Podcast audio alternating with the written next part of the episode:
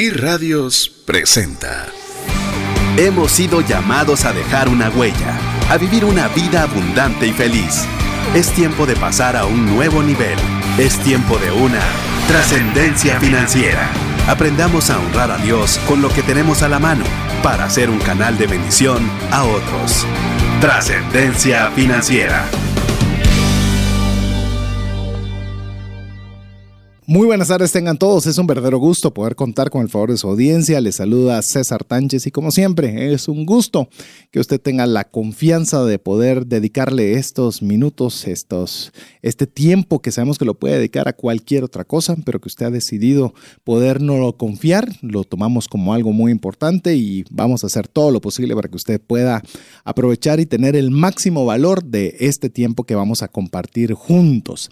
Eh, si usted es primera vez que nos está sintonizando, pues básicamente somos un programa que nos dedicamos a dar por lo menos los mejores consejos que podamos para la utilización adecuada del dinero para que no solo tenga para poder salir de compromisos, sino tenga lo suficiente para poder compartir con el prójimo y honrar a Dios con lo que tiene. Eso es digno de trascendencia financiera. Pero no estoy solo.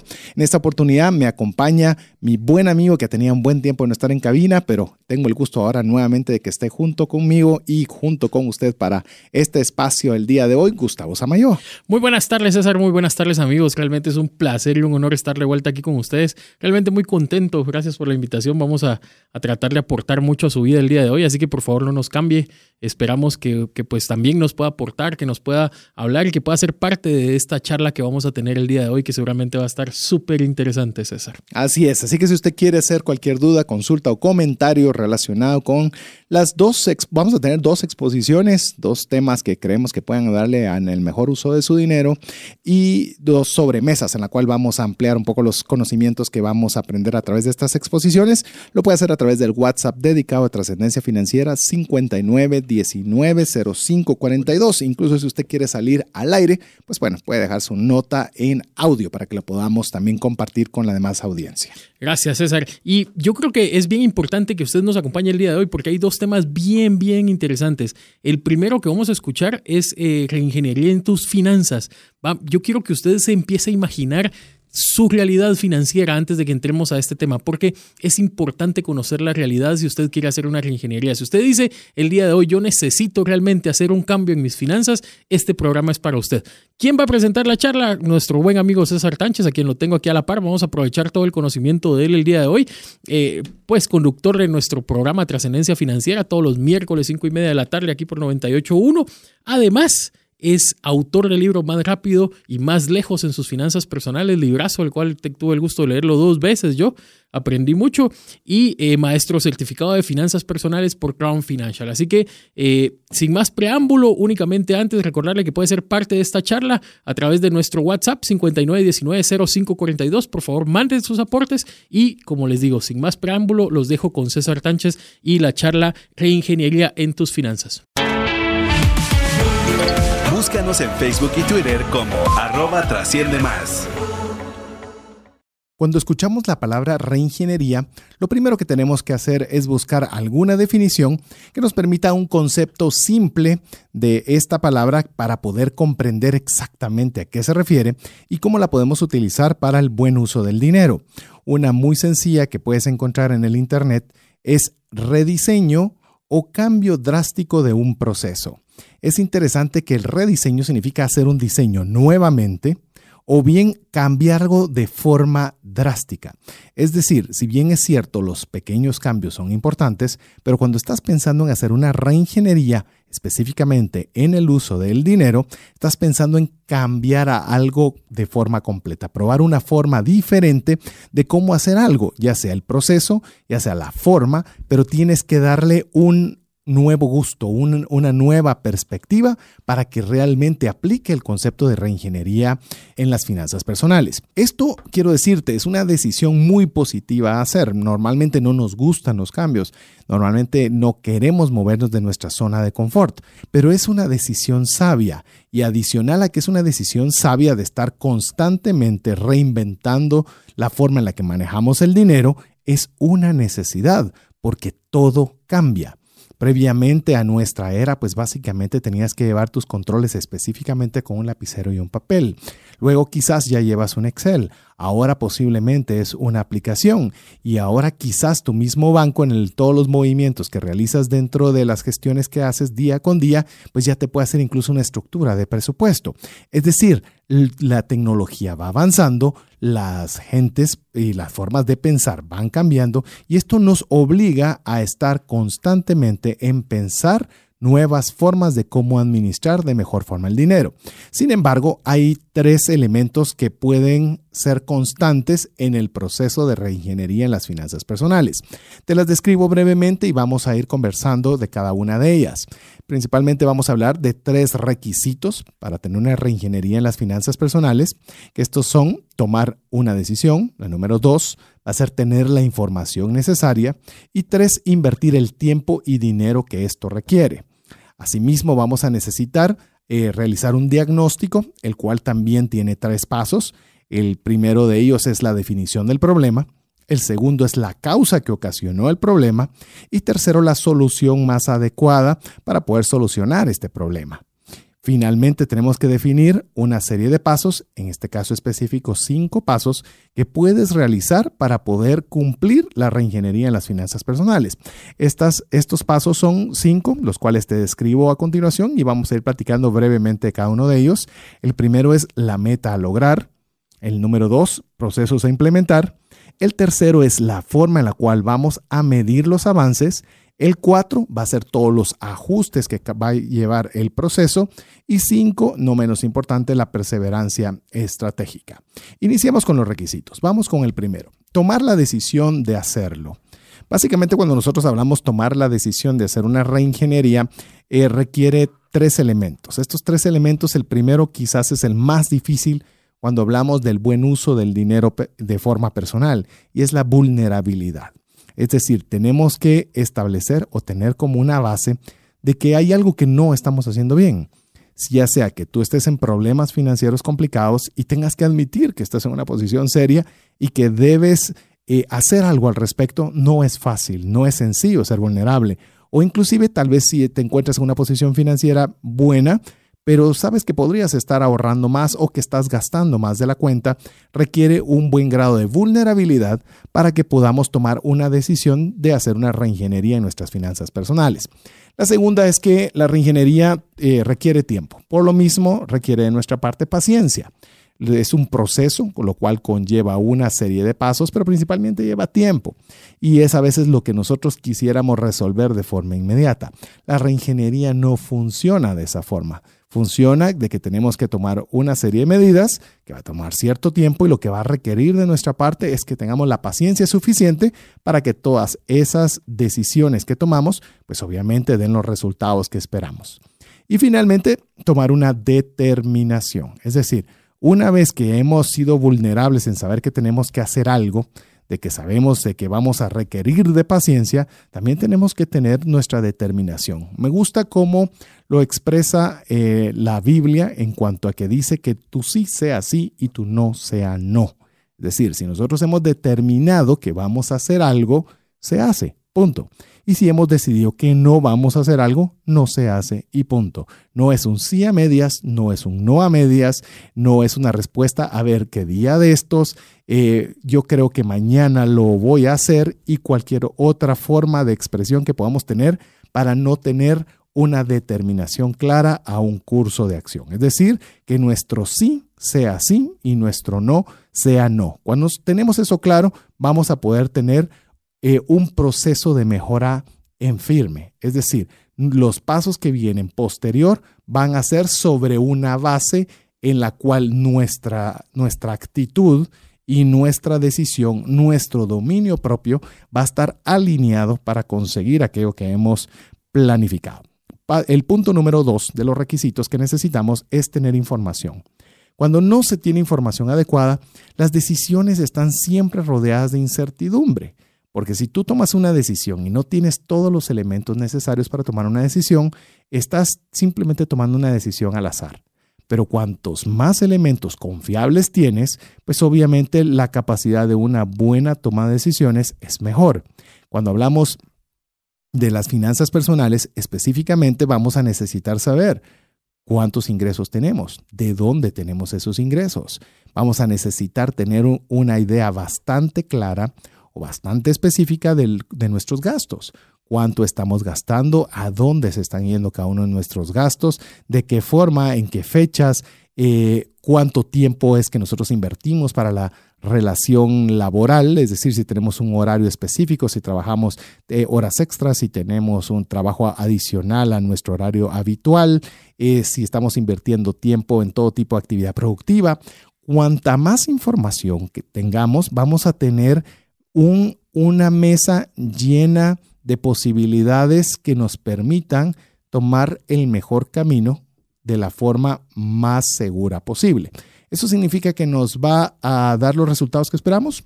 No necesariamente, pero sí nos va a dar la, información suficiente como para poder tomar una decisión inteligente. La tercera es que tenemos que tener eh, claro que vamos a tener que invertir. Vamos a tener que invertir. Toda reingeniería requiere una inversión, principalmente en dos factores, tiempo y dinero. Benjamin Franklin lo decía de una forma muy coloquial, decía, vacía tu bolsillo en tu mente y tu mente llenará tu bolsillo.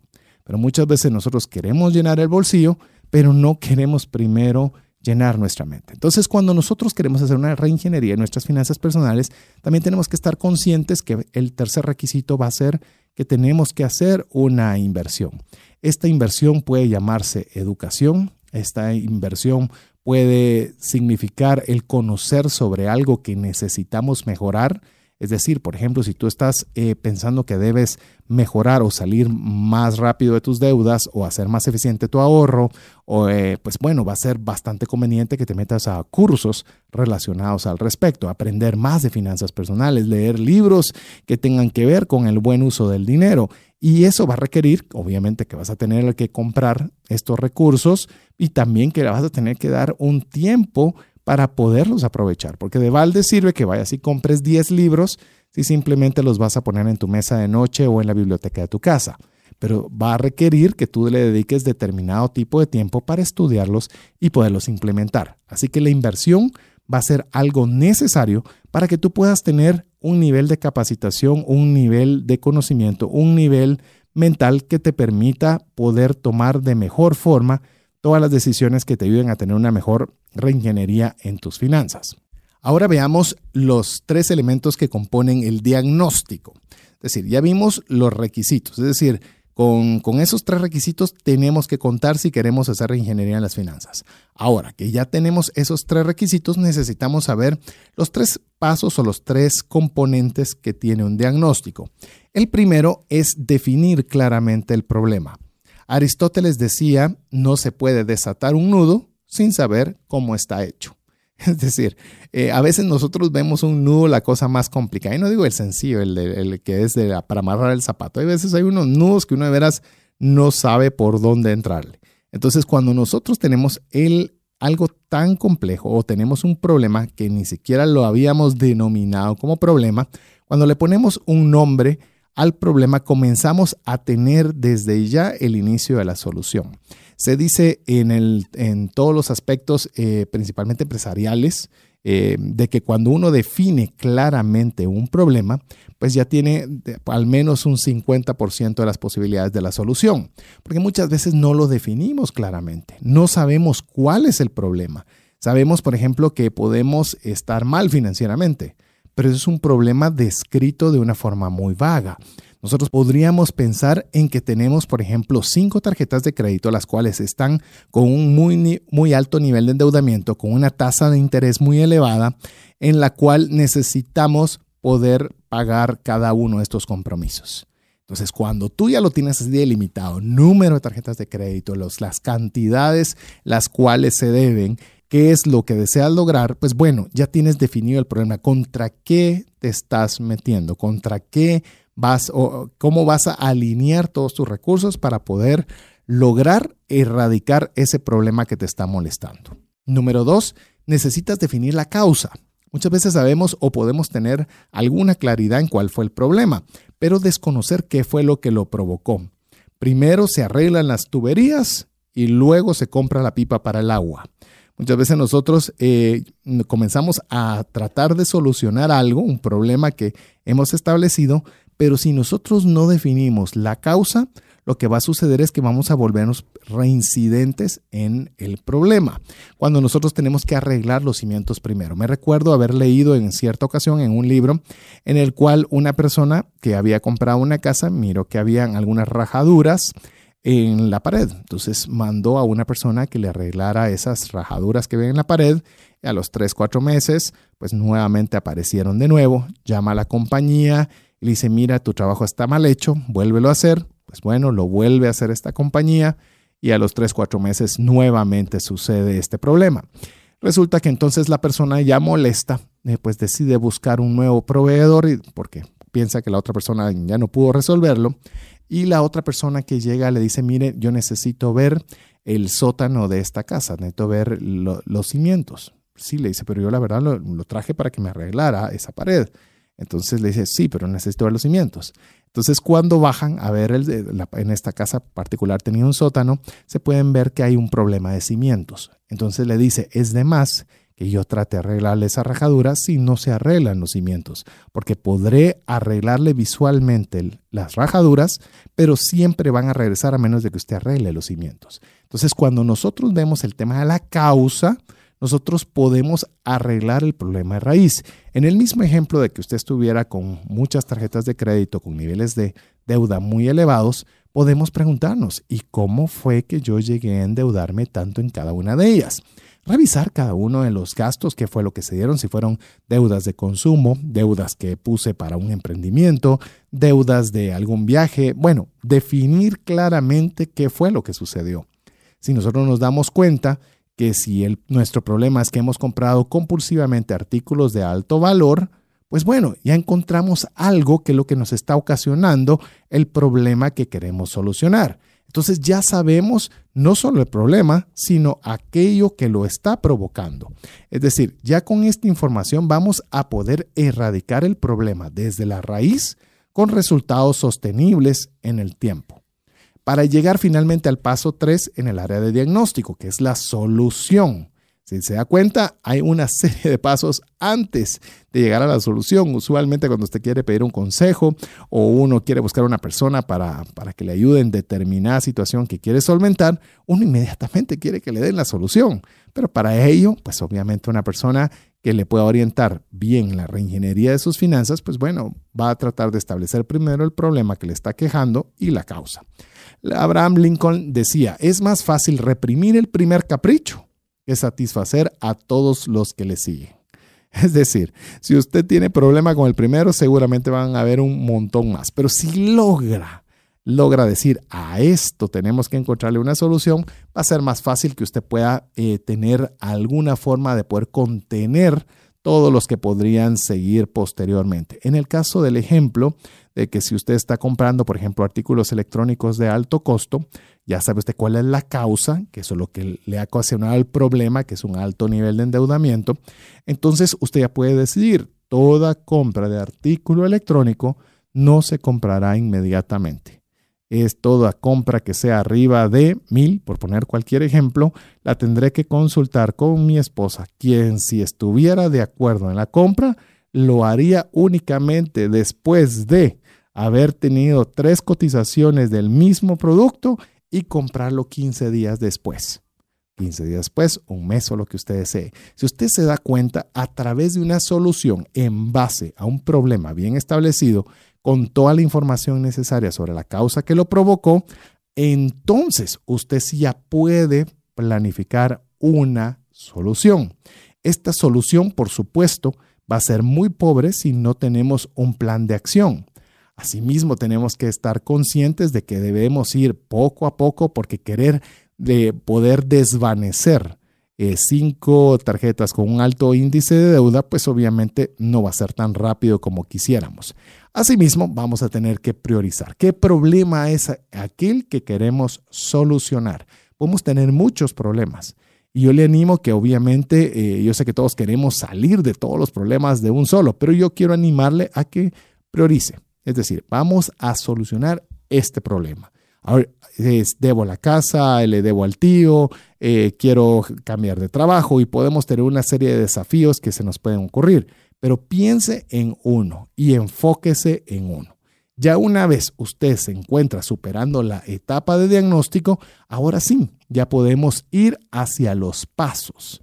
Aquí es donde nosotros ya podemos enfocarnos a un plan de acción que le pueda ayudar a tener reingeniería en sus finanzas. La primera de ellas es qué meta piensa usted lograr. Arthur Schopenhauer nos dice en una frase célebre, no hay viento favorable para el que no sabe a qué puerto se dirige. Y es muy sabia su observación. Si nosotros no sabemos hacia dónde queremos ir, va a ser muy difícil. Tenemos que tener claro y establecido qué es aquello que nosotros queremos lograr. Para ello es muy importante que incluya dos variables, que es el tiempo y el dinero. Una meta que no tiene establecido de forma clara cuánto tiempo le va a requerir y de cuántos recursos usted va a tener que disponer, le puedo decir que va a ser muy difícil que usted lo pueda lograr. Entraría solo en la categoría de un sueño o un buen deseo, en el cual, pues como los buenos deseos, rara vez se cumplen. Número dos, necesita los procesos necesarios a implementar. Esto debe ser detallado. Por ejemplo, si usted va a necesitar un software o va a necesitar una hoja de Excel para el ejemplo que le he puesto del problema de resolver el pago de las deudas en tarjetas de crédito. ¿Qué va a necesitar? ¿Va a necesitar de la ayuda de un experto? ¿Va a necesitar una persona que le pueda asesorar la forma correcta de ordenarlo, incluso negociarlo, quizás hablar con un abogado para que le ayude en la negociación, quizás hablar con un experto en finanzas que le pueda orientar al respecto, pues bueno, eso va a requerir quizás honorarios de cada uno de estos profesionales, por lo cual usted también debe tener claro qué debe hacer. Debo hablar con un experto en finanzas, debo hablar con un eh, experto en abogacía, debo hablar con un amigo banquero para que me oriente, necesito un software claro donde estén específicos todos los eh, informes que requiero para el pago de los procesos. Es decir, todo debe ser sumamente claro y sumamente detallado. Recuerde que si usted tiene un proceso vago, los resultados también van a ser vagos. Pero si usted tiene un proceso detallado, los resultados van a ser detallados. Eh, muchas veces sucede, por ejemplo, cuando nosotros eh, tomamos algún tipo de solución y no lo hacemos con el proceso de reingeniería adecuado, que nosotros, por ejemplo, imagínese que le falla su vehículo porque pinchó una llanta. Entonces, ¿qué es lo que usted va a hacer si eso sucede? Pues bueno, usted va a cambiar esa llanta no va a tirar el vehículo, es decir, el vehículo ya no sirve y entonces lo dejo botado. No, usted arregla la llanta. Pero eso es posible únicamente en la reingeniería de las finanzas cuando usted sabe qué parte del vehículo está dañado, qué parte de la planificación de la reingeniería en sus finanzas fue la que falló.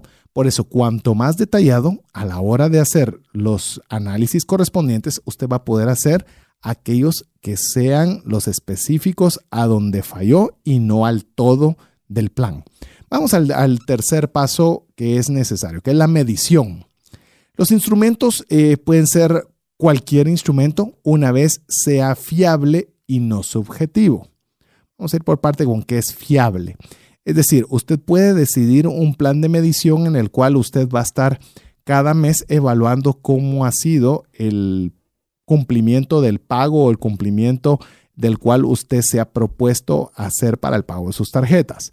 Esto posiblemente una hoja de Excel puede funcionar bastante bien para ir viendo cómo va el proceso al cual usted ha ingresado. La memoria definitivamente no es un, un instrumento fiable. No estoy diciendo que la mente no sea poderosa, pero realmente no debería ser donde nosotros deberíamos poner toda nuestra fe en que vamos a recordar todo lo que hoy estamos conversando y, va a entrar entre el área subjetiva. Un ejemplo que quiero darle en el tema lo subjetivo, estábamos con algunos amigos comiendo en un restaurante en cierta oportunidad, o mejor dicho, queríamos comer en un restaurante y buscamos en una aplicación, específicamente fue TripAdvisor, preguntando cuáles eran los mejores restaurantes por donde nos encontrábamos. En eso, pues obviamente nos dice que estábamos cerca de uno de los mejores restaurantes que había. Nos sentamos a ese lugar, comimos, eh, no nos pareció extraordinaria la comida, nos pareció curioso que estuviera también rankeado por lo mismo. Y fue cuando comenzamos a conversar con todos los amigos que estábamos comiendo, en el cual ese tipo de valoraciones muchas veces son subjetivas, porque si tal vez una persona llegó con el tiempo suficiente, pidió despacio, se tomó su tiempo a pedir un plato específico, posiblemente su experiencia fue muy buena. Pero si una persona llegó, pues, como pudo haber sido nuestro caso, con mucha hambre, queríamos que nos sirvieran rápido, pedimos cualquier cosa con tal de que nos dieran algo inmediato, pues posiblemente mi experiencia no va a ser igual como la que recién acabo de mencionar. Entonces podemos entrar entre un campo subjetivo. Cuando usted esté midiendo, busque todas aquellas herramientas que traten de eliminar la subjetividad para llevarle a darle eh, datos que sean fidedignos. Adicionalmente, debemos deben las, estas herramientas de medición deben proporcionarnos enfoque, así como motivación. ¿Por qué motivación? Normalmente no nos gustan las herramientas de medición porque pensamos que es una forma coercitiva de ver que estemos logrando aquello que nos hemos propuesto. Pero la motivación es muy interesante porque si usted, por ejemplo, tiene claro que usted, por ejemplo, se ha propuesto que a la hora de terminar cada una de esas deudas va a llevar a su familia a cenar para celebrar. Entonces, usted tiene una razón por la cual quisiera acelerar ese proceso para celebrar junto con su familia cada una de las metas alcanzadas. Entonces, cuando usted lleva esa medición, usted se va dando cuenta que cada paso que usted está dando le está acercando a aquello que quiere conseguir. Entonces, lo anima a ver. Entonces, quizás si usted puso como eh, una forma de medición anual o tal vez mensual o quizás semanal, usted va a querer aumentar la frecuencia porque le motiva revisar los avances que está realizando. El paso número cuatro son los ajustes. Los resultados no siempre son lineales y eso eh, no siempre le podría decir el 99.99% no son lineales. Uno puede trazar un curso de acción pensando en llegar de punto A a punto B y resulta que no sale en línea recta, sino un montón de curvas que finalmente llegan al resultado. Y esto, curiosamente, eh, le acabo de mencionar viajes, pero eso sucede con los viajes. Por ejemplo, que estamos hablando quizás de las actividades más bonitas que uno piensa que todo sale color de rosa, pero resulta que hay una huelga, resulta que cerraron ese día por alguna actividad, eh, la atracción que usted quería ver. Es decir, pueden haber una serie de variables que le cambian su plan original. Así es la vida. O sea, no es algo malo, simplemente así es. Entonces tenemos que estar conscientes de que los, los, resultados que podemos esperar no siempre van a ser directos, sino vamos a tener que constantemente estar haciendo los ajustes necesarios conforme vamos avanzando. Las métricas son los que nos van a permitir ir modificando el curso de acción, como le mencionaba con el ejemplo del vehículo. Si usted lo tiene claro su y detallado cada uno de los pasos, pues sencillamente el ajuste va a ser, ok, esta parte no funcionó, voy a modificarla. Ejemplo, no pude obtener más ingresos para poder pagar mis deudas porque no me dieron los cinco negocios adicionales que tenía. Entonces, cuando usted obviamente tiene una medición y sabe que tenía que conseguir cinco y solo consiguió tres, entonces tiene que ver por qué fue que no consiguió esos dos. Y resulta, puede ser que quizás el ajuste que usted tenga que hacer es cambiar un perfil de cliente que tenía que buscar o llamar a más personas y entonces usted comienza a ver qué fue lo que falló o cómo podría mejorar su plan. No es decir, este plan no sirve, solo me consiguió tres y yo necesitaba cinco. No, simplemente vamos a ver aquella situación en la cual podemos hacerle algún tipo de mejora. Y por último, en el tema de los ajustes, los ajustes son necesarios, sanos y normales. Eso es bueno tenerlo siempre, siempre en consideración. Y finalmente, el quinto paso que es la perseverancia estratégica. La perseverancia la perseverancia, palabra que cómo nos gusta y cómo nos cuesta. Todos sabemos que si somos lo suficientemente eh, dedicados hacia algo, vamos a obtener algún tipo de, de beneficio, pero nos cuesta mucho, nos tendemos a vencernos con bastante facilidad y mucho menos somos estratégicos cuando estamos perseverando. Con el tiempo, un flujo lento y firme de agua es capaz de erosionar hasta la piedra más dura. Si usted se da cuenta, esa gotita de agua, poquito a poquito, comienza a penetrar la más dura piedra. No es violento, no es eh, con una rapidez increíble, sino es la perseverancia. Nada es posible, digo, nada es posible si no tenemos la perseverancia adecuada. Así que quiero recordarle, hacerle un breve recordatorio de lo que hemos visto ahora para hacer una reingeniería en las finanzas personales. Vimos tres requisitos tomar la decisión, tener la información necesaria invertir tiempo y dinero. Necesitamos hacer un diagnóstico que lleva tres elementos, que es definir el problema, establecer la causa y determinar una solución. Ya con esto podemos pasar a tener los pasos necesarios para lograrlo. El primero es definir la meta a lograr, el segundo los procesos a implementar, tercero establecer la medición, cuatro los ajustes necesarios y por último la perseverancia estratégica. Quisiera terminar con esta frase de Max Lucado. ¿Aspiras a grandes cosas? Haz bien las pequeñas. Hola, te saluda César Tánchez y tengo una pregunta para ti. ¿Te gustaría ir más rápido y más lejos en tus finanzas? ¿Te gustaría tener finanzas saludables y mantenerte así? Esa es la razón por la cual te animo a que tú puedas profundizar cinco pasos para una vida abundante y feliz a través de leer este libro con el mismo nombre, más rápido y más lejos en sus finanzas. Estoy convencido que este libro te ayudará a establecer tu propósito, a liberarte de gastos y de deudas y de muchas herramientas que serán importantes para que puedas tener una vida abundante y feliz. Puedes adquirir este libro en las principales librerías de Guatemala y si tú vives fuera de las fronteras de nuestro país, puedes hacerlo a través de Amazon en versión digital o en versión física. Espero que tú puedas disfrutar de esta experiencia para tener una vida abundante y feliz. WhatsApp exclusivo para trascendencia financiera. 59190542. Con nosotros los aprendizajes del consultor invitado en La Sobremesa.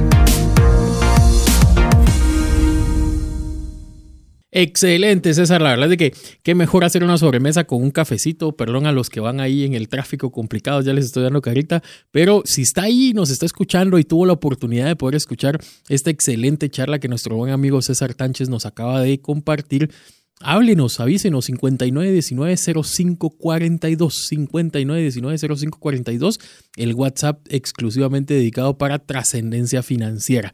Ok.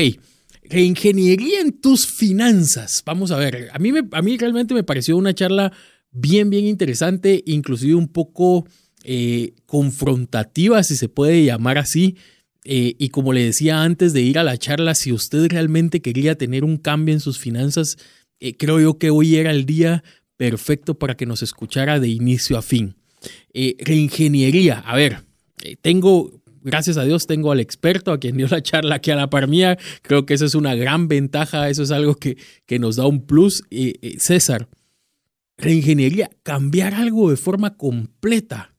Es decir, ¿saben? Y, saben por qué digo yo cambiar algo de forma completa? Porque eh, eh, uno en la universidad o, con, los cursos que recibe va aprendiendo que una reingeniería es cambiar algo que ya está hecho eh, de otra forma. O sea, pero nunca había caído en cambiarlo de forma completa, porque muchas veces, como vos bien lo decías en la charla, uno dice celebramos los pequeños cambios, pero en las finanzas muchas veces un pequeño cambio no es suficiente para llevar a cabo o para cumplir esa meta y ese objetivo general que usted quiere llegar. No sé, contame, ¿cómo, cómo el tema de cambiar algo de forma completa en la parte de la, de la reingeniería? A ver, eh, yo creo que incluso sin saberlo, Gustavo ya se anticipó, le digo de una vez, eh, ya que ya que Gustavo lo mencionó, eh, cómo se va a llamar la próxima serie que vamos a tener en dos semanas. Va a ser Preguntas Financieras con Café. Así va a ser la próxima serie en la cual vamos a tener un tema en particular y usted, a través del WhatsApp dedicado a Trascendencia Financiera 59190542, le vamos a anticipar todas las inquietudes, mejor dicho, el tema que vamos a conversar, que vamos a responder y usted va a ser el que va a preguntar. Así vamos a tener temas, por ejemplo, compra de casa es uno muy, muy solicitado. Usted nos puede hacer todas las preguntas relacionadas con. Vamos a tener también qué son los fondos de inversión, que también hace otra pregunta que venido. Así que Gustavo, sin saberlo, ya me delataste. Ya, ya me adelantaste cuál va a ser la próxima serie que ya la estamos trabajando. Así que esté atento a la próxima serie de trascendencia financiera. Tu pregunta sobre cambios, eh, no pequeños cambios, sino cambios estructurales cambios totalmente diferentes. Eh, básicamente estamos hablando de, como lo mencionaba en la conversación, es un rediseño o un cambio drástico de un proceso. Está bien los, los, pasos de bebé, está bien el hacer una, un pequeño cambio, una rutina sencilla, pero cuando nosotros queremos realmente ver resultados totalmente diferentes, necesitamos también eh, tener soluciones diferentes. Ejemplo, si usted quiere salir de un volcán de deudas, pues un pequeño paso es cierto que le va a ayudar pero no va a ser suficiente. Va a necesitar hacer mucho más que un pequeño paso. Eh, incluso un buen amigo de los que nos escribió a Trascendencia Financiera al 59190542 nos dice que él está, eh, le gustó mucho escuchar lo, que se compartió, porque de forma empírica estaba haciendo muchas de las cosas, pero ahora de una forma eh, más, estructurada ya tiene una mejor guía para poderlo hacer. Y esa era la idea de hacer esto. Y quiero decirle que esto lo aprendí de un buen amigo, de un buen amigo que es Carlos Enrique Sandoval, CAE Sandoval. Él es una persona que literalmente se dedica a hacer reingeniería en las empresas. Entonces, a través de una conversación con él, pues comencé a entender el proceso de lo que él hacía en las empresas a través del tiempo, en las cuales cómo podíamos nosotros también adaptar esa misma estructura de cambio para la vida personal y uno poderle dar esa reingeniería, pero al uso que le damos del dinero. Y eso requiere, pues, buena parte de lo que usted ya escuchó, pero esencialmente hay requisitos, hay diagnósticos y hay pasos. Es decir, sí hay varias cosas que se tienen que hacer si usted quiere ver cambios significativos y a una velocidad más rápida. Porque, como le digo, usted puede dar pasos chiquititos. Eh, puede decidir voy a ahorrar un quetzal al mes, pero si debe un millón de quetzales, pues llamémosle, eh, va a ser un poco difícil que alcance ese objetivo en un tiempo razonable. Entonces eso va a requerir, entre más grande es el desafío que usted quiere afrontar o más grande la meta que usted quiere lograr, y llamemos el detenerse a hacer esta reingeniería, pues va a tomarle un tiempo, un proceso y pasos más complicados a realizar. Definitivamente. fíjate que creo que estabas viendo mis apuntes porque estaba, te, me estabas adelantando un poquito al, al siguiente punto que yo quería llegar. Me pude dar cuenta que te enfocaste mucho en la charla en conocer cuál es el problema. Sí. ¿sí? Eh, vi que eh, pude, si usted eh, pues tuvo la oportunidad de escuchar tranquilamente la charla como yo tuve la oportunidad de escucharla, se pudo dar cuenta que muchas veces César recomendó identificar cuál es realmente el problema que está causando la crisis financiera. aparte de, me llama mucho la atención que el término que también utilizas, la planificación, es decir, yo necesito hacer una planificación, pero esa planificación eh, va a ser redundante lo que voy a decir, pero tiene que tener un principio, tiene que tener un inicio y eso es conocer cuál es realmente el problema.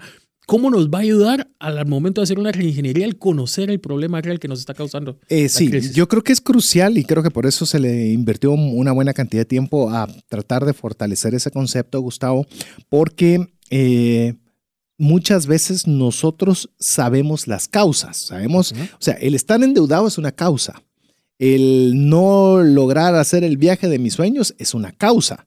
Y realmente muy pocas veces nos tomamos a pensar qué fue lo que ocasionó el tener el problema que tenemos o el no conseguir el objetivo que queremos. Entonces aquí es donde viene el concepto de la reingeniería, es comenzar a retroceder y decir, ok, ¿qué fue lo que me ocasionó estar endeudado?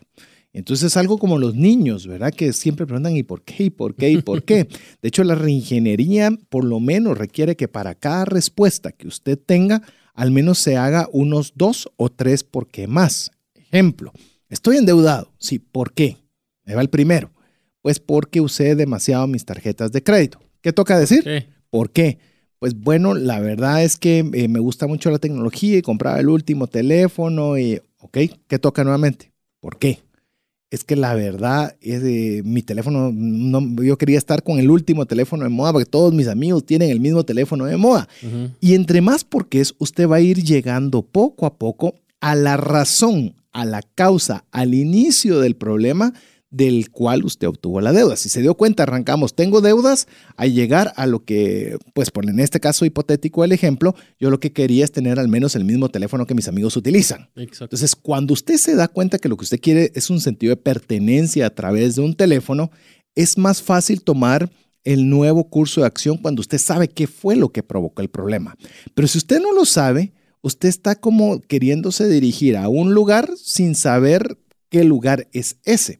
Entonces va a tomar decisiones muy aleatorias y decisiones que realmente no van a, traerle los resultados que espera. A ver, eh, a mí eh, hay otro punto que quiero yo tocar eh, y que realmente me llama mucho la atención. Es más, yo la charla la pude comparar con un proceso que, que aprendí recientemente que se llama GOL que es poner la meta, ver cuál es tu realidad, saber cuáles son tus, tus tus pros y contras y qué estás dispuesto a hacer. Esos son los cuatro pasos que te recomienda el, gol. Pero en el tema de procesos, vos mencionaste varios puntos, por ejemplo, estar informados, eh, el tema de toma de decisiones.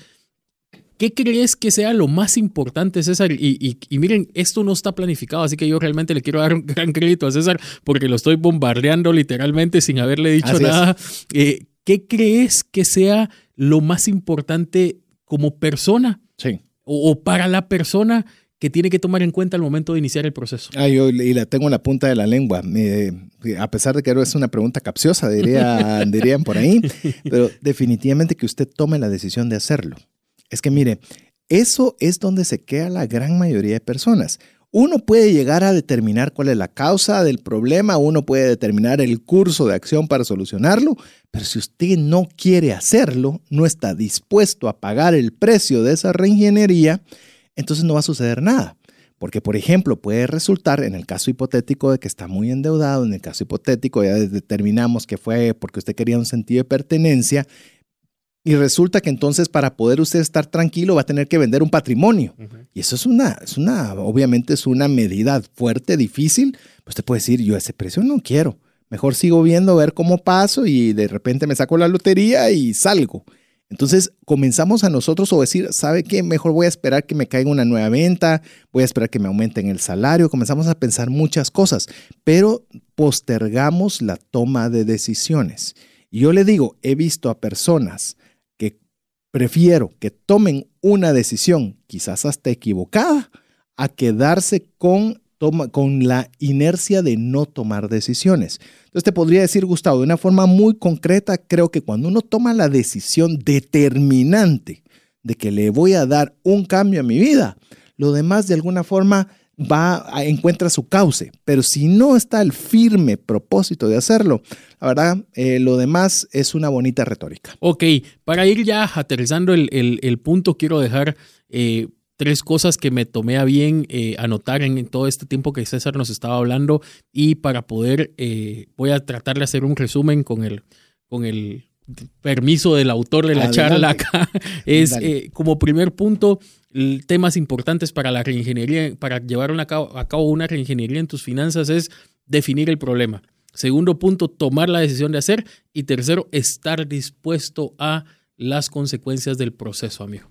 Si, no sé, ibas a contar algo. No, por favor, sí. Eh, si realmente eh, la necesita y usted dice el día de hoy, mire, ¿sabe qué, Gustavo César? Yo realmente estoy entre los que necesito cambiar mi manera de administrar el dinero le dejo esos tres puntos porque como bien yo también lo aprendí de César y, no tengo reparo en decirlo acá, yo le aprendí de él muchas veces uno con un concepto que se lleve y que lo ponga en práctica es suficiente. Yo le dejo tres puntos para que los ponga en práctica a partir de hoy, definir el problema, tomar la decisión y estar dispuesto a las consecuencias del proceso. Eh, yo quiero agradecer a cada una de las personas que nos están escribiendo, a Estuardo, Patricia, Baudilio, Tom, Johan Rodas, algunos con una que, algunas palabras de que les ha, gustado los conceptos que han aprendido bastante, y también eh, una persona que nos escribe que cinco porque son no, no, entiendo mucho su mensaje, tal vez me lo puede volver a redactar.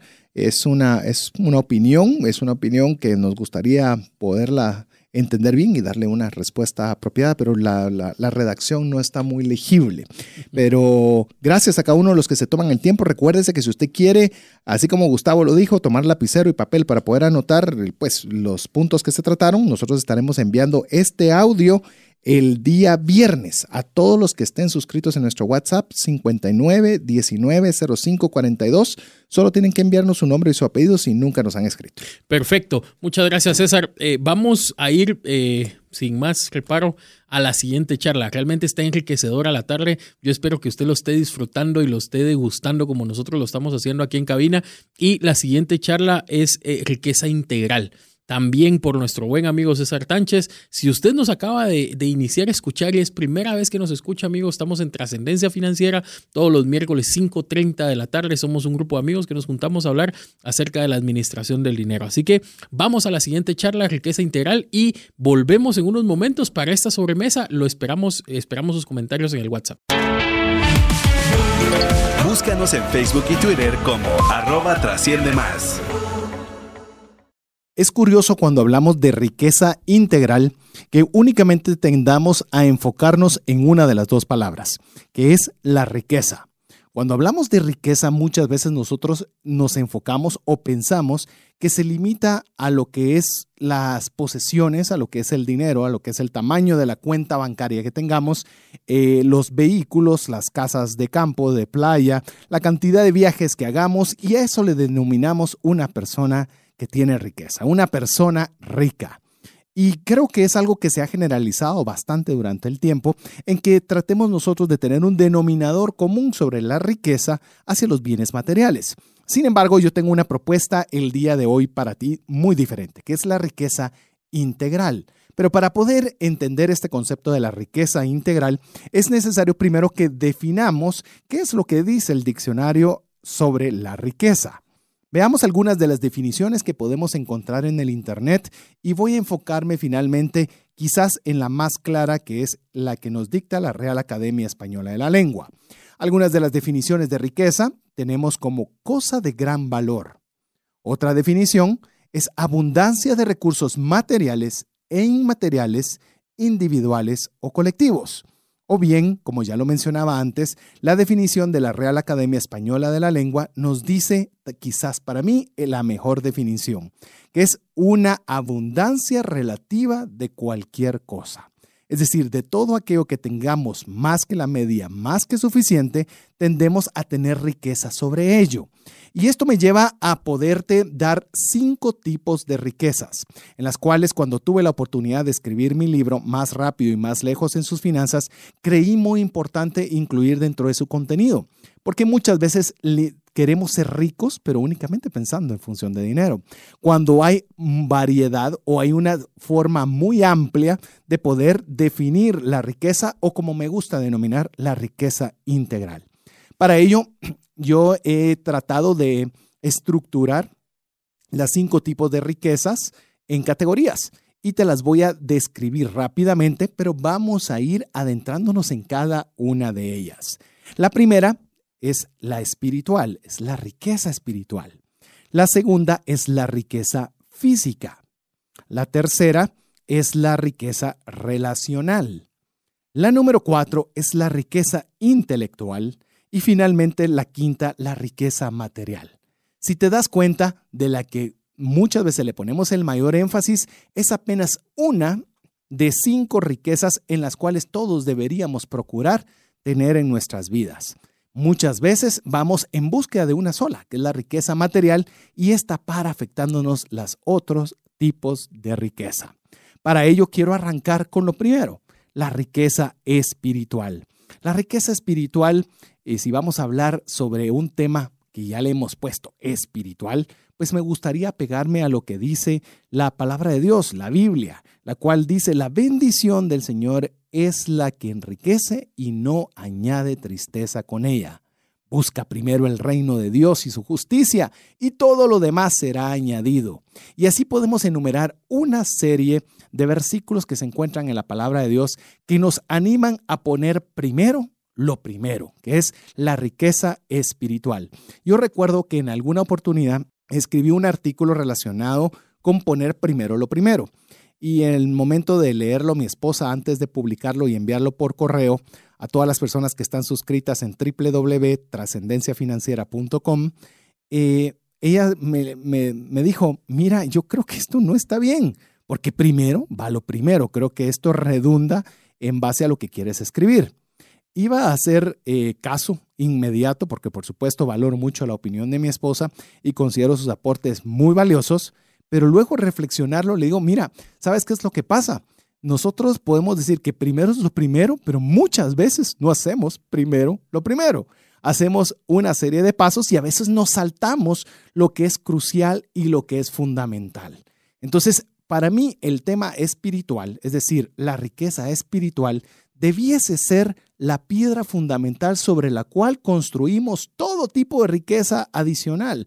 Recuérdate, busquemos primeramente el reino de Dios y todo lo demás será añadido. Es decir, una cosa va primero y luego viene lo siguiente. Entonces, yo te animo a que tú apliques la riqueza espiritual como una parte fundamental de tu vida. ¿Y cómo lo puedes hacer? Pues bueno, hay básicamente tres eh, alternativas, tres opciones que yo quiero recomendarte para que puedas aumentar tu riqueza espiritual. La primera es orar. Cuando tú oras, no solo es hablar, sino también te das un tiempo y un permiso de poder escuchar qué es lo que Dios realmente quiere de tu vida. ¿Quieres hacer un emprendimiento? ¿Necesitas eh, más clientes? ¿Quieres expandir tus operaciones? ¿Quieres cambiar de trabajo? ¿Quieres cualquier cosa que desees? Lo mejor es presentársela ante Dios hacer eso una prioridad y darle tiempo de que Dios te pueda instruir, te pueda guiar a través de la oración a tomar una decisión correcta y adecuada.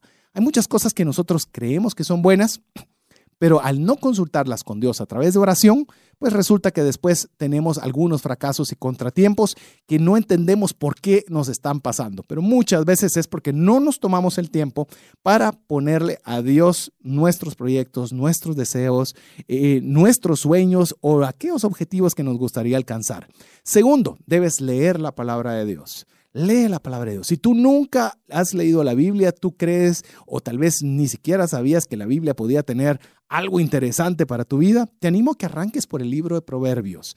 Vas a leer al hombre más rico y más sabio que ha existido en este planeta y vas a poder comprender muchos principios espirituales que te van a unar de riqueza espiritual, que te van a ayudar para todo el otro tipo de riquezas. Y la número tres, es que obedezcamos. Si vemos algo que dice la palabra de Dios, que, hemos encontrado que está escrito, pues pongamos atención y cuidado.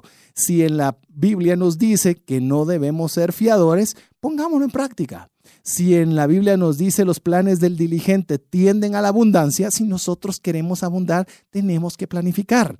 Entonces no es a ver si planifico, será bueno planificar, debería planificar, sino simplemente obedecemos. Al hacer eso, inmediatamente estamos nosotros aumentando nuestra riqueza espiritual.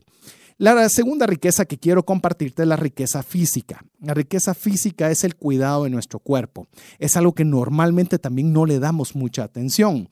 Nosotros queremos hacer grandes proyectos, incluso queremos eh, hacer proyectos para agradar a Dios, queremos hacer proyectos para agradar a nuestra familia, queremos hacer proyectos para poder construir mejor un negocio, pero no cuidamos de nuestro cuerpo. Básicamente para poder nosotros cuidar de nuestro cuerpo, tenemos que tener tres factores que normalmente cualquier médico te va a decir, que es tener cuidado con tu alimentación, tener una buena cantidad de sueño, es decir, de, horas de dormir, y la tercera es que debemos hacer ejercicio. Estos tres factores esencialmente lo que buscan es que tengamos una mejor calidad de vida a través de tener salud. Es cierto, una persona puede comer sano, puede dormir suficiente y puede hacer ejercicio y padecer de una enfermedad. Eso puede suceder y le puede suceder a cualquier persona. Sin embargo, muchas veces nosotros provocamos enfermedades por no cuidar nuestro cuerpo. ¿De qué sirve que quieras llegar a los 65 años para retirarte y darle la vuelta al mundo si ya no puedes ni siquiera caminar? Porque hemos tenido una vida sedentaria, porque hemos comido mal y porque no le hemos dado la importancia al sueño. Entonces yo creo que si nosotros en lugar tal vez de pensar en un retiro a los 65 años, deberíamos pensar en que tengamos una jubilación todos los días en pequeñas rebanadas o en pequeñas proporciones, a manera de que nosotros nos motivemos a tener salud. Yo quiero decirte que para mí no es fácil el hacer ejercicio de forma constante. Normalmente cualquier médico te va a decir que debes hacer como mínimo ejercicio tres veces a la semana. Eh, hoy en día ya se está, ese número se está subiendo a cinco veces por semana e idealmente caminar al menos 10 mil pasos por día dormir ocho horas de sueño y comer comida en una dieta saludable, completa. Muchas veces me dicen, no, pero es que si yo ni como, yo como solo un snack que te venden en la esquina y con una bebida energética. Y, y apenas y con eso me la paso todo el almuerzo. Pues bueno, tal vez será la proporción de comida muy pequeña, pero estás afectando tu cuerpo de gran manera ¿Y qué tiene esto que ver con algo de relacionado con finanzas personales? Mucho. Porque si nosotros descuidamos nuestro cuerpo, entonces afectamos nuestra salud y los gastos en salud, en medicinas, en consultas con médicos, en exámenes de laboratorio, en capacidad de trabajo, en capacidad de generación de conocimientos y demás, nos afectan de una forma terrible y desastrosa. ¿De qué sirve tener todos los millones del mundo si no tenemos salud? Está bien, insisto, si eso es una forma que se dio porque así tenía que darse, pero al menos que no sea de una forma en la cual nosotros de una forma negligente estamos descuidando nuestro cuerpo. Recordemos que Dios nos dio un cuerpo para administrarlo y depende de nosotros administrarlo adecuadamente. Y eso es parte de la riqueza que nosotros tenemos. El tercer eh, tipo de riqueza que quiero comentarte quizás es uno de mis favoritos y uno de los que quizás no le damos tanto valor y posiblemente el que sufre mucho a consecuencia de la mala utilización de todos los otros tipos de riquezas, que es la riqueza relacional, o dicho de otra forma, la riqueza interpersonal. La riqueza relacional principalmente la voy a dividir en cinco pequeñas áreas o cinco pequeños segmentos, no que sean pequeños, pero de una forma muy sencilla de poderlos ejemplificar, que es tu relación con tu cónyuge, la relación con los hijos, la relación con la familia, la relación con amigos, que ya sea cercanos o lejanos, y finalmente la relación con nuestro prójimo. Son cinco áreas que comprenden nuestra área relacional y todo ello va muy relacionado a nuestras emociones. Normalmente cuando hablamos de nuestros hijos es muy poco el raciocinio que nosotros tenemos hacia ellos. No decimos yo amo a mis hijos porque financieramente es inteligente hacerlo, porque es necesario para la humanidad. No, decimos que amamos a nuestros hijos porque es una emoción, porque desde el momento que nacieron nosotros eh, nos vimos llenos de un amor que no conocíamos. Queremos darles lo mejor, queremos proveerles lo mejor y resulta ser muy emocional. Si te juntas con un amigo, pues la pasas súper bien, no importa la temática que haya, te la pasas bien. Igual cuando es una reunión familiar o, o, cuando tú tienes la oportunidad de compartir de forma generosa con el prójimo, con una persona necesitada, es algo que te llena, es una riqueza enorme, es una riqueza que perdura. Tú puedes darle algo sencillo a una persona necesitada y la persona quizás el pedazo de pan, la comida, el café, lo que le regalaste le va a durar el tiempo en que tardó en recibirlo y digerirlo pero esa sensación de calidez en tu persona, en tu ser, dura por mucho tiempo. Así es la riqueza relacional, tiene muchísima importancia. Si no me crees esto, te pongo un ejemplo bastante rápido. ¿Qué pasaría si de repente te quedaras tú solo en el mundo? Absolutamente solo. Todo el mundo desaparece te convertirías inmediatamente en la persona más rica del mundo. Tienes a tu disposición almacenes, radios, tienes eh, yates, aviones, carros, tienes todo. Pero ¿cuánto tiempo durarías tú estando solo? Recuérdate que hoy podemos hablarte porque hay una frecuencia de radio que está transmitiendo o un mensaje en el cual por el internet tú puedes escuchar alguna señal o una, o una imagen a través de un televisor o un dispositivo electrónico. Pero ¿qué pasa si ya no hay electricidad? Ya no están las personas que permiten que se genere electricidad. Te sirve de muy poco. ¿Y qué tal la alimentación? Eres dueño de supermercados, pero sin la electricidad muy pronto la comida va a desaparecer. Ah, sí, pero está la comida enlatada. Puedes decir tú, pues bueno, te durará hasta que la comida enlatada perezca o puedas tú servirte de ella. Si te das cuenta, todo lo material deja de tener sentido si no tenemos buenas relaciones personales. Un buen amigo es valiosísimo.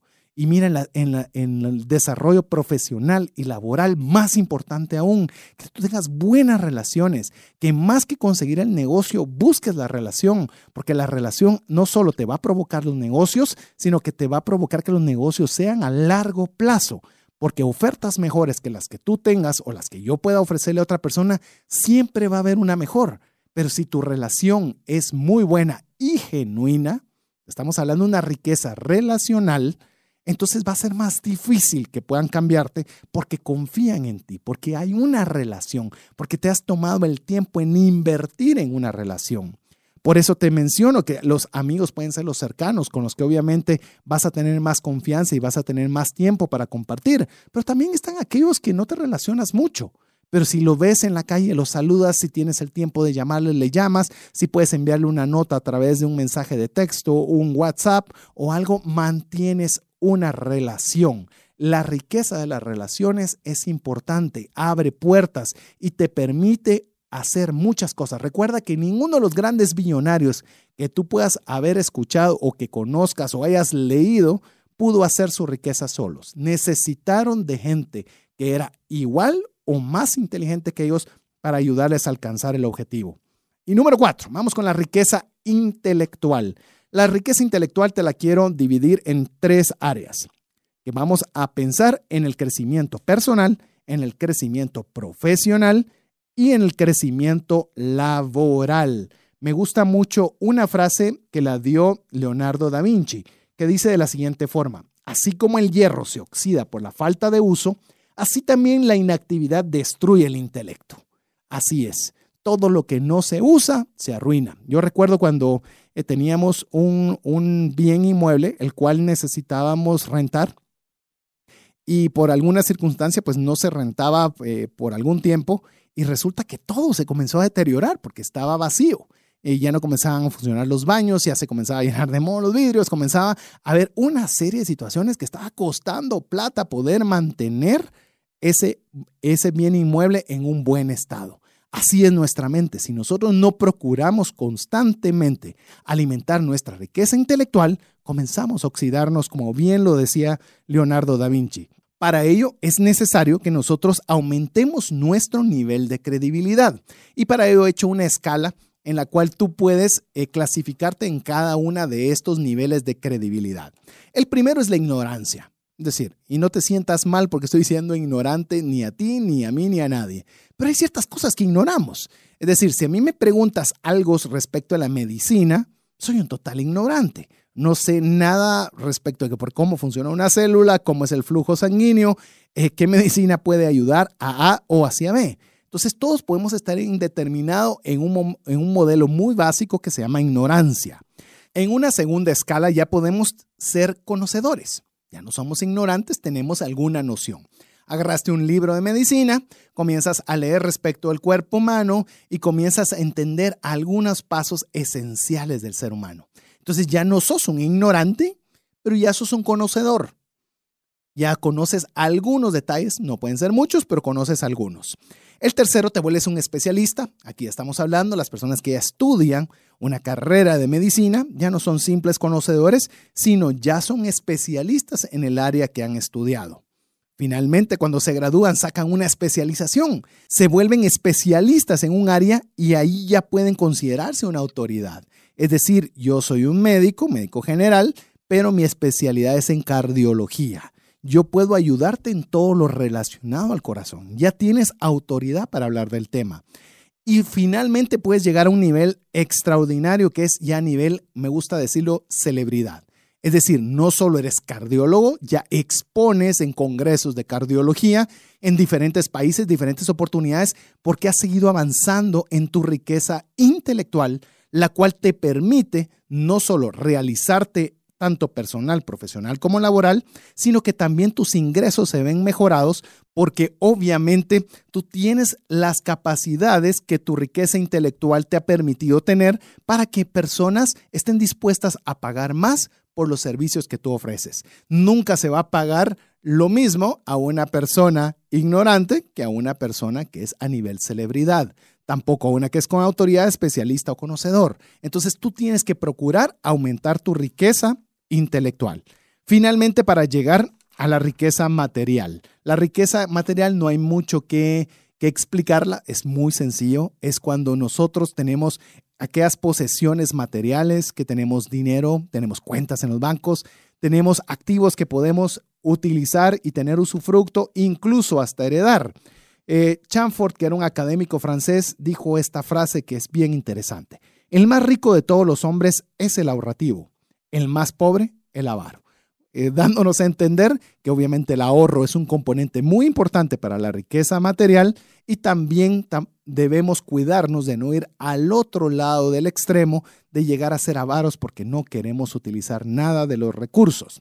Lo que son las riquezas materiales son importantes y no la estoy demeritando, es parte de las cinco riquezas materiales, cinco riquezas que necesitamos para tener una riqueza integral, pero no debe ser la que predomine, debe ser una parte de. Es como que yo te diga que vas a hacer un pastel y le quitas un elemento importante, pues bueno, tienes la mayoría, sí, pero te hace falta uno, entonces el sabor no va a ser el mismo. Cuando sea de bienes o de riqueza material, tienes que considerar qué es lo que tienes hoy, y qué es lo que puedes construir para mañana. Y en buena medida el ahorro es el que te va a permitir construir esta riqueza. Recuerdo en algún, alguno de los libros que leí de las biografías de Donald Trump, cuando él estaba en su momento más difícil financiero, cuando estaba sumamente endeudado, y él pasó frente a una persona mendiga cuando caminaba de uno de sus edificios hacia el banco. Y él decía, esta persona es mucho más rica que yo. A veces nosotros pensamos que porque no tenemos una enorme cuenta, pero tal vez no tenemos deudas. Y eso nos hace personas más ricas que una gran mayoría de personas. Entonces ya tienes estos cinco tipos de riquezas. El tema es qué vas a hacer con ellas. Principalmente tienes que estar consciente de que vas a tener una moneda de cambio para cualquiera de estas cinco tipos de riquezas. Y esa se llama tiempo. El tiempo es la moneda con la que compras cualquiera de estas cinco riquezas.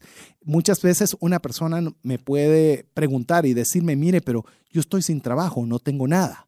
Bueno, tienes riqueza de tiempo tienes tiempo disponible para poder incrementar tu nivel de riqueza intelectual, de prepararte, de leer libros relacionados a lo que haces. Tienes tiempo de aumentar tu riqueza relacional, de poder compartir con más personas para que tú les puedas decir lo que tú haces. Tienes tiempo también para construir tu tu riqueza física y tu riqueza espiritual. Es decir, estás carente de una, pero tienes el tiempo suficiente, que es la moneda de cambio para los otros cuatro tipos de riquezas.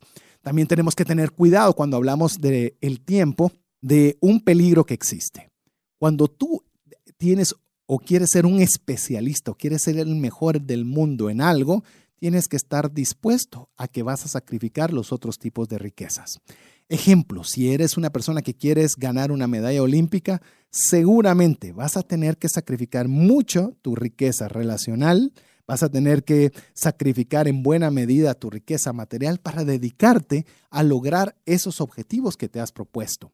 Yo este, esta riqueza integral la quiero proponer a aquella persona que califica para lo que Salomón llama bendición, una persona bendecida, que es aquella que tiene abundancia sin tristeza. Tiene abundancia con alegría. Y eso es calidad de vida. Esa es una vida integral. Aquella persona que tiene amigos con los cuales eh, tiene que compartir algo, tiene la, la fortaleza de que Dios está en su vida guiándole cada uno de sus pasos, tiene cuidado de su cuerpo físico, se siente bien, se siente en plena capacidad del uso de su cuerpo, tiene el uso adecuado de su mente, en cada momento está creciendo, en cada momento se vuelve interesante una conversación que se tiene y esto a la vez va trayendo recursos para que puedas tener una vida abundante y feliz.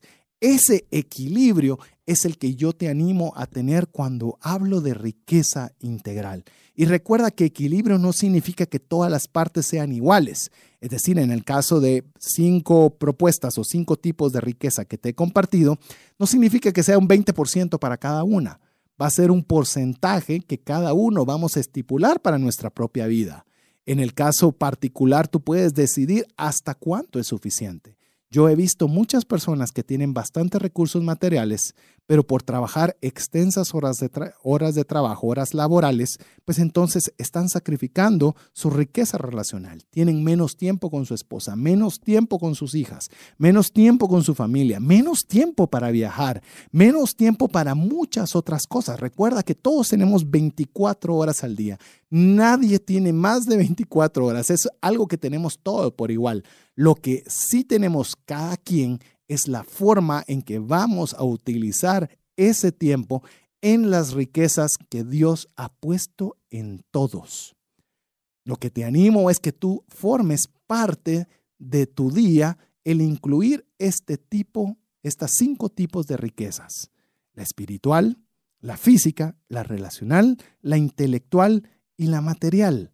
Así vas a poder tener una vida que vale la pena vivir. Ahí es cuando se entiende que ya sea que tengas mucho o tengas poco, has aprendido a vivir contento, no importa cuál sea tu situación. ¿Por qué? Porque tienes una vida integral, donde tienes, donde sabes perfectamente quién eres y vas a disfrutar. Hoy hay mucho, pues aprovechámoslo mucho. Hoy hay poco, vamos a disfrutar también lo poco. Ahí es cuando realmente tú sabes que has llegado al equilibrio de las riquezas que Dios ha puesto en tu vida. Hola, te saluda César Tánchez y tengo una pregunta para ti.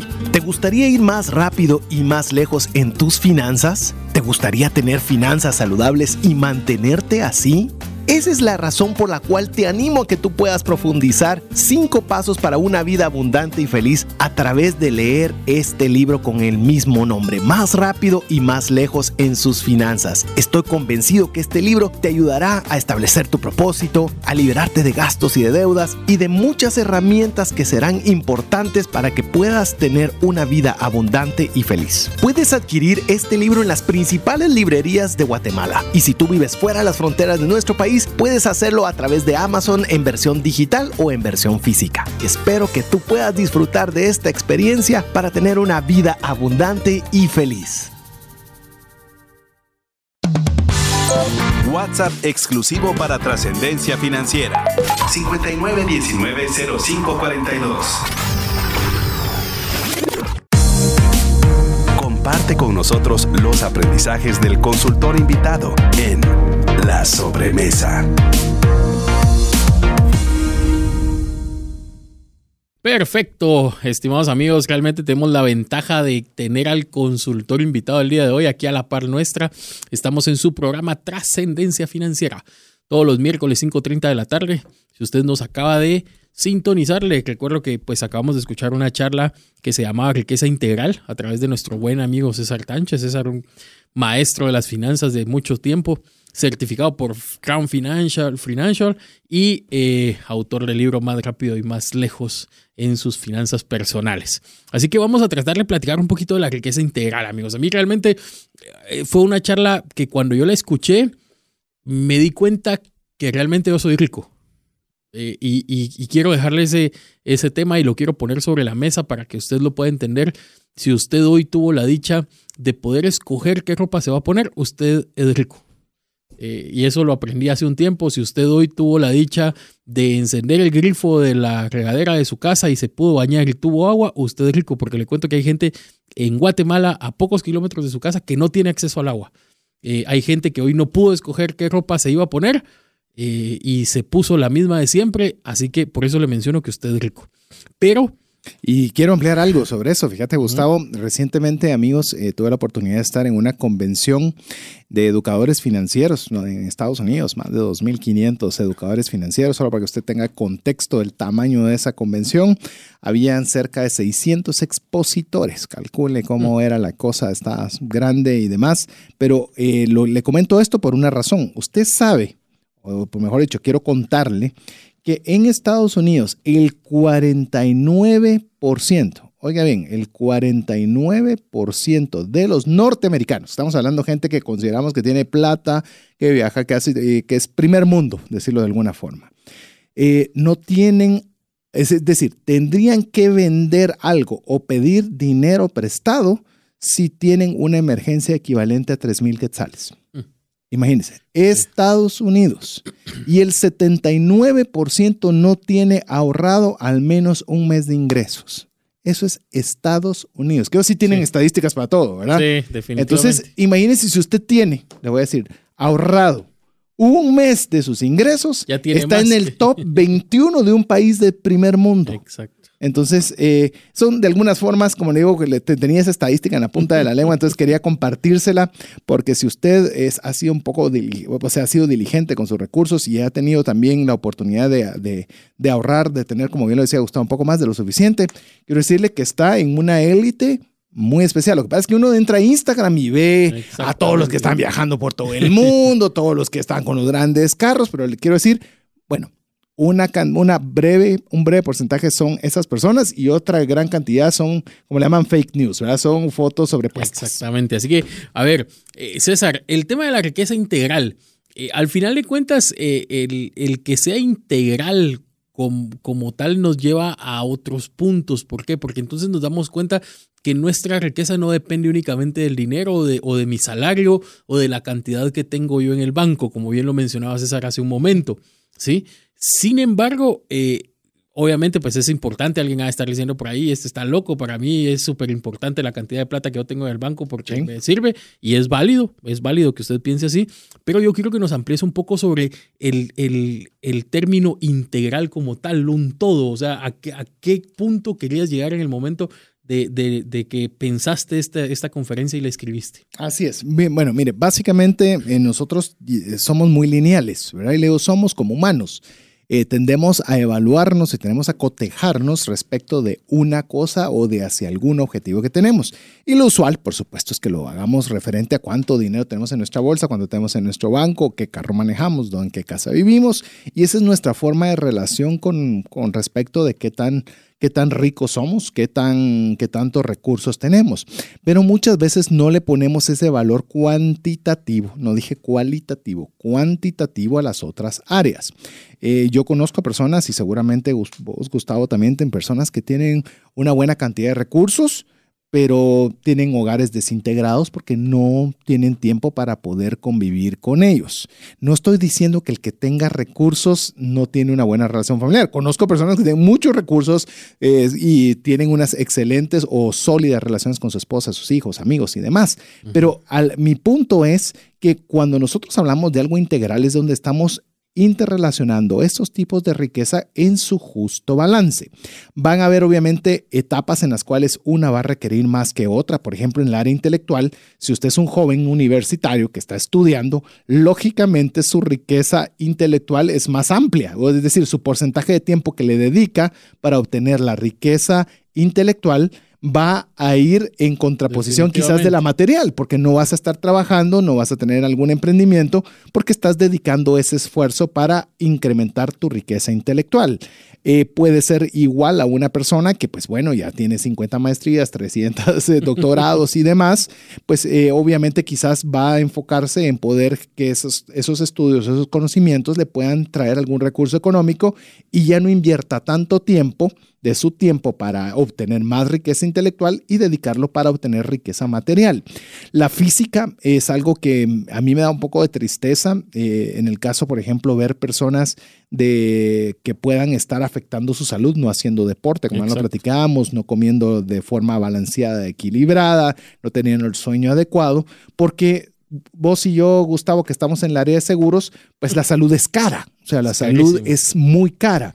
Y obviamente hay situaciones que obviamente no, no, podemos, por ejemplo, una fractura no la podemos evitar, eh, un infarto le puede dar a cualquiera, pero si usted, por ejemplo, en el caso de un infarto, que estoy mencionando el infarto, es consecuencia de una mala alimentación, que no se cuida el colesterol, que es una persona sedentaria, significa que eso pues obviamente le va a afectar su bolsillo, le va a afectar su calidad de vida, le va a afectar relacionalmente con su esposa y demás. Es decir, es, es como que usted se imagine que está balanceando cinco pelotas en el aire, ¿verdad? Y, y creo que obviamente la complejidad de la vida es cómo logramos manejarlas de la forma más apropiada.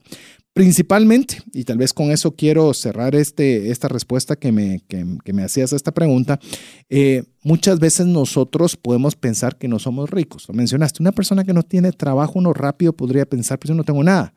Eh, como lo mencionaba en la conversación previa, pues tienes tiempo. O sea, es algo que usualmente yo te digo ahorita, Gustavo, hagamos un proyecto de emprendimiento. Cuando nos contamos, hay que revisar agendas para ver cuándo tenemos un espacio disponible dentro de lo que atendes a tu familia, a tu esposa, a tus hijas, más el trabajo. Es decir, no tenemos el tiempo para poderlo eh, apropiar a ese proyecto. Pero una persona que literalmente no ha podido conseguir trabajo tiene todo el tiempo para armar un buen plan de negocios, a quién le vendería, hacer su propio research. Es decir, tiene un activo que es una riqueza que muchos podemos no tenerla en este momento y que él sí. Exacto, definitivamente. Yo creo que hay puntos como bien importantes que César ha ido tocando y que en la charla también lo mencionaba. Me encantó el tema de la, de la cuestión física eh, soy alguien que hizo deporte durante mucho tiempo y dejó de hacerlo.